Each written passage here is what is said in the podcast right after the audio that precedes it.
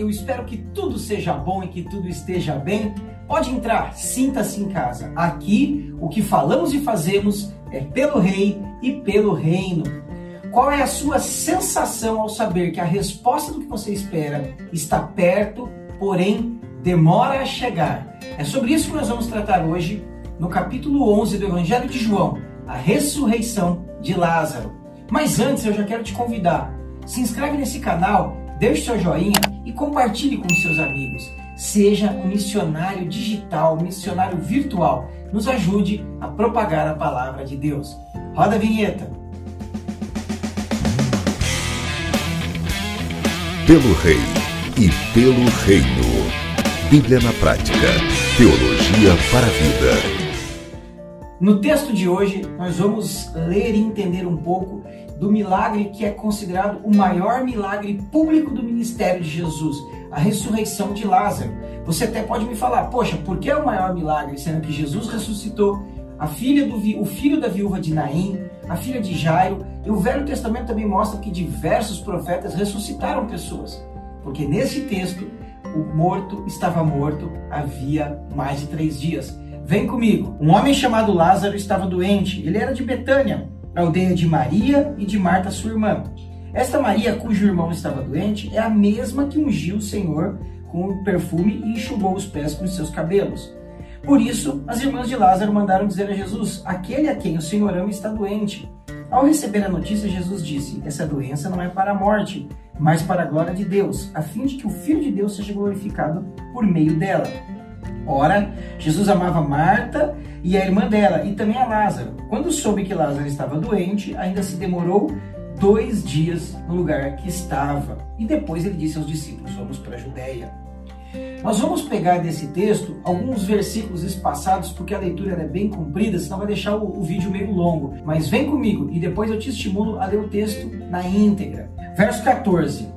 Lázaro morreu e por causa de vocês eu me alegro que lá eu não estivesse, para que vocês possam crer. Mas vamos até ele. Verso 17: Quando Jesus chegou, encontrou Lázaro sepultado há quatro dias. Verso 20: Marta, quando soube que Jesus estava chegando, foi encontrar-se com ele.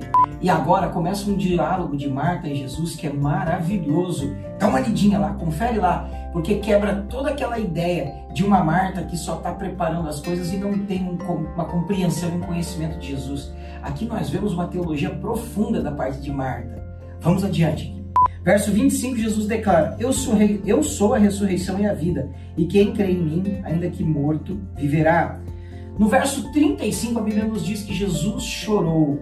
E aqui é um outro ponto alto desse texto. Por que Jesus chora? Ele não sabia o que estava por fazer? Não. Ele chora por sensibilizar-se com a dor humana. No verso 35, 38, Jesus diz: Tire a pedra. Dizem que já cheira mal. Ele falou que quem crê vai ver a glória de Deus. E depois de ressuscitar Lázaro, no verso 44, ele manda desatar as ataduras, desamarrar os laços que prendiam Lázaro. Vamos à reflexão. Lázaro era um grande amigo de Jesus. A família de Marta, de Maria, eram muito amigas de Jesus. Jesus estava a mais ou menos uma distância de 30 a 40 quilômetros da aldeia de Marta, Maria e Lázaro. O mensageiro, quando vai ao encontro de Jesus, Lázaro ainda está doente. Um dia de caminhada desse mensageiro. O nosso amigo Lázaro, ele morre durante essa jornada do mensageiro. Quando o mensageiro encontra Jesus, sem saber, ele diz que, Jesus, que Lázaro estava doente, mas Lázaro já havia morrido. Jesus recebe a notícia, fica triste em seu coração porque é um grande amigo, mas ele decide esperar mais dois dias. E ele fala para os discípulos que essa doença não é para morte, mas é para a glória de Deus. Como não é para morte se eles chegam lá e Lázaro está morto? Porque Jesus está no controle da situação. Muitas vezes a gente tem a sensação, tem a promessa, tem a direção de Deus de que Ele está no controle, mas o nosso coraçãozinho teimoso tende a dizer: se Ele está no controle, por que está acontecendo isso aquilo? Não se espante, não tema. Deus nunca perdeu o controle da história. Confia. Jesus sabia o que estava fazendo, como sabe hoje o que ele está fazendo na minha vida e na sua vida. Após Jesus esperar dois dias, eles vão a Betânia, mais um dia de estrada. Quando chegam lá, encontram Lázaro morto há quatro dias. Marta vem ao encontro, eles têm um diálogo profundo. Maria está em casa angustiada. Marta é um pouco mais intensa, impulsiva. Ela volta para casa e fala: O mestre está te chamando. Maria vai ao encontro de Jesus, se ajoelha, chora, coração entristecido, e todo aquele povo, ao ver a dor das irmãs, choram também. Nesse momento, Jesus se, se emociona, ele se comove com a dor de todos aqueles. E a Bíblia declara de forma tão linda que Jesus chorou.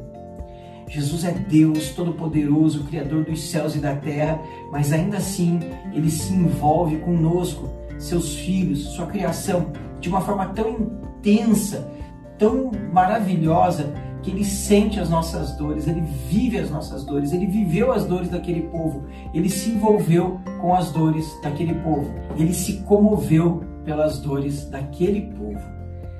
Então Jesus, ele vai ao lugar do túmulo, aquela multidão curiosa, querendo saber o que, que seria feito. Jesus manda tirar a pedra. E aqui entra um ponto interessante. Jesus manda retirar a pedra, ele tem poder para ressuscitar um homem morto, mas ele não tem poder pelo comando de sua voz para mandar que uma pedra se afaste. É claro que ele tem, mas existem partes do processo que são de minha responsabilidade e da sua responsabilidade. Jesus nos envolve no processo. Como a gente falou no primeiro vídeo dessa série, da transformação de água em vinho, quando Jesus manda os empregados encherem as talhas de água, aqui no capítulo 11 do Evangelho de João, Jesus manda que as pessoas retirem aquela pesada pedra que tampava o túmulo. Homens e mulheres daquele local foram envolvidos no processo do milagre, na parte que lhes cabia, e você é convidada, é estimulada, é desafiada por Jesus a ser parte da cura, do processo do milagre que você espera. Nós devemos nos envolver. Jesus ora, agradece a Deus, mostra ao povo que apesar do Pai sempre o ouvir, ele faz essa oração para que todos vejam, para que todos creiam. No verso 14, quando Jesus diz que se alegra porque lá não estava, para que os discípulos pudessem crer, é concretizado agora. Neste momento, quando Jesus declara Lázaro, vem para fora. E o morto que havia, que estava morto há quatro dias, ressuscita. Olha que interessante. Jesus já havia ressuscitado o filho da viúva de Naim, já havia ressuscitado a filha de Jairo. Profetas do Velho Testamento já haviam ressuscitado pessoas que haviam morrido, mas na cultura judaica, ninguém, a não ser o próprio Deus, poderia ressuscitar alguém que já estivesse morto há mais de três dias. Jesus espera dois dias onde estava, sabendo da distância da viagem, para que pudesse, enfim, com esse milagre, expressar de uma vez por todas: Eu sou o verdadeiro Deus, eu sou o Deus que se fez carne, eu sou o Deus que vinha ao seu encontro. E esse é o último milagre de Jesus antes dele ser levado à cruz. E é nesse ponto que eu quero te levar a refletir também. Muitas vezes a gente fica com o coração angustiado porque parece que a resposta e a solução que estamos buscando demora. Parece que Deus esqueceu da gente ou que perdeu o controle, mas não. Jesus nunca perdeu o controle da história, nunca perdeu o controle da minha vida e nem da sua vida. Provavelmente existem situações em que a espera faz parte do processo de maturação. Nós estamos sendo aperfeiçoados, amadurecidos, a nossa fé tem que ser consolidada para que quando esse milagre de fato acontecer, a gente entenda não foi por intervenção minha, não foi por uma intervenção sua, foi única e exclusivamente ação de Deus por meio de Jesus. Jesus manda aqueles homens retirarem a pedra e, como eu já disse, você é parte do processo da solução do milagre que você espera. Eu sou parte do processo da solução do milagre que eu espero. E ele declara: Lázaro, vem para fora. E aquele homem que estava morto há quatro dias ressurge pelo poder da palavra de Jesus. E não obstante, Jesus também manda: tirem as ataduras dele. A premissa é a mesma da premissa da pedra. Jesus poderia declarar que ele estivesse livre das ataduras pelo poder da sua palavra, mas ele nos envolve na cura. Agora eu quero fazer uma ilustração, uma comparação. Quando alguém chega a Cristo, quando ele é resgatado das trevas, da morte, pelo poder do Espírito Santo e encontra a vida, essa pessoa vai precisar de outras pessoas que, assim como Lázaro, tiveram as suas ataduras retiradas, removidas. Quando nós chegamos a Cristo, alguém cuidou de nós no passado. E agora Jesus nos estimula. Ele estimula a mim e ele estimula você a que sejamos igual aquelas pessoas que retiraram as ataduras de Lázaro. Nós devemos cuidar daqueles que estão voltando à vida. Jesus está trazendo pessoas para si, resgatando da morte, trazendo a vida. Mas nós, como igreja, como corpo, como servos do Senhor, devemos ser agentes do processo de cura, do processo de integração, do processo de melhoria da vida dessa pessoa. Que você possa ser como aquelas pessoas que retiraram a pedra e que tiraram as ataduras de Lázaro, cooperadores de Jesus no milagre. Que Deus te abençoe, te clareie a visão, te fortaleça a fé. Continue esperando aquilo que Deus tem te prometido. Seja atuante naquilo que compete a você. E vamos ser elementos, ferramenta de cura na vida de pessoas. Eu já pedi lá no começo, mas eu vou repetir.